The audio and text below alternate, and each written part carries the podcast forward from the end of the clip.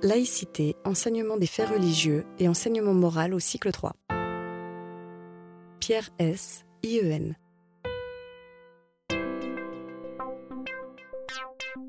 Mesdames, Messieurs, chers collègues, merci à vous aussi d'être là. Je suis ravi parce que ça me permet d'évoquer un sujet qui est délicat, qui est polémique, qui est source de beaucoup de débats, de beaucoup de controverses. Et je pense que ce sera un peu l'intérêt des échanges de cet après-midi, hein, d'essayer de, donner des repères, d'éviter des amalgames, d'éviter des, idées reçues et d'aller un petit peu plus loin que euh, des représentations assez fréquentes et un petit peu spontanées autour des questions de laïcité, d'enseignement des faits religieux et d'une façon plus générale d'enseignement de la morale. Nous ne parlerons pas beaucoup d'enseignement civique très précisément, puisque notre, notre thème est euh, relativement précis. Je tiens à préciser que ça fait quelques années, à peu près 25, que je m'intéresse beaucoup à ce sujet-là, et vous aurez compris qu'il y a 25 ans, l'éducation civique, comme ça s'appelait à l'époque, euh, je crois qu'on peut dire, n'intéressait absolument personne. Hein. on n'en parlait pas du tout. Hein. Euh, depuis quelques années, on en parle. Et entre-temps, on a connu, donc après l'éducation civique, on a connu l'éducation à la citoyenneté. Après, on a connu l'éducation au vivre ensemble. Après, on a connu l'instruction civique et morale. Je regrette beaucoup personnellement qu'on n'ait jamais utilisé le terme de éducation civique et morale, qui me paraissait personnellement beaucoup plus approprié, surtout qu'à l'époque de feu le ministère de l'instruction publique, qui a vécu jusqu'en 1932, on accordait la priorité à la notion d'éducation, de façon un peu paradoxale. Et maintenant, effectivement, nous sommes. Euh, donc, cette matière, comme vous savez, s'appelle enseignement moral et civique.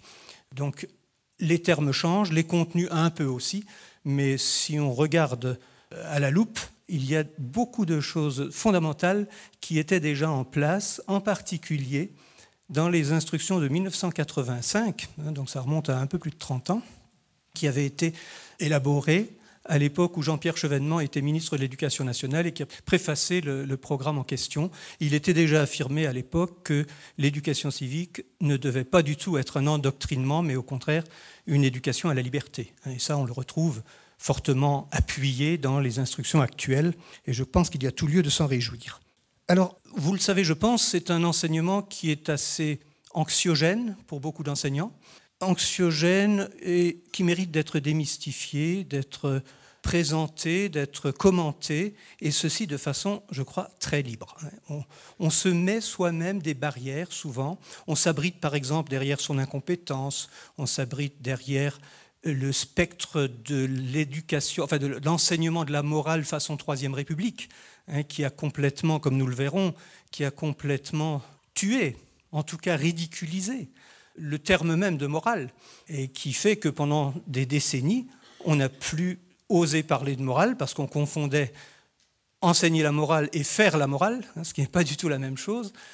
Et ce n'est que récemment, très exactement en 2008, donc le terme est réapparu dans les, dans les programmes officiels.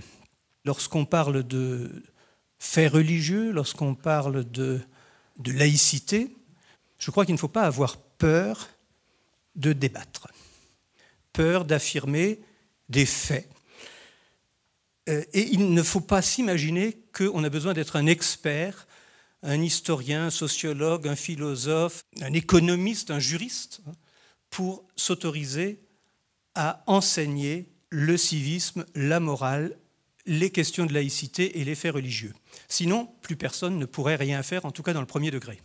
Je ne sais pas si parmi vous il y a des collègues du second degré, mais euh, dans le premier degré, euh, les enseignants sont par définition polyvalents, et évidemment, on ne peut pas euh, limiter cet enseignement aux personnes qui auraient des compétences attestées en matière d'histoire des religions ou que sais-je. Hein. Personnellement, je suis vraiment, et vous le remarquerez, pas du tout, loin s'en faut, un érudit en la matière, mais je pense qu'il est important quand même de parler et d'échanger en termes pédagogiques sur ces sujets auxquels peuvent se rattacher effectivement des notions de droit, d'économie, de psychologie, de sociologie, évidemment d'histoire, de philosophie, et comme nous le verrons, car rien ne doit échapper à cet enseignement qui est par définition extrêmement ouvert avec un objectif, et quelle que soit l'appellation du programme, l'objectif, c'est tenter de mieux vivre ensemble, même si le terme euh, n'est plus tout à fait dans les textes en ces termes-là, hein, mais l'idée est toujours la même, hein, c'est de permettre aux gens de vivre avec autrui.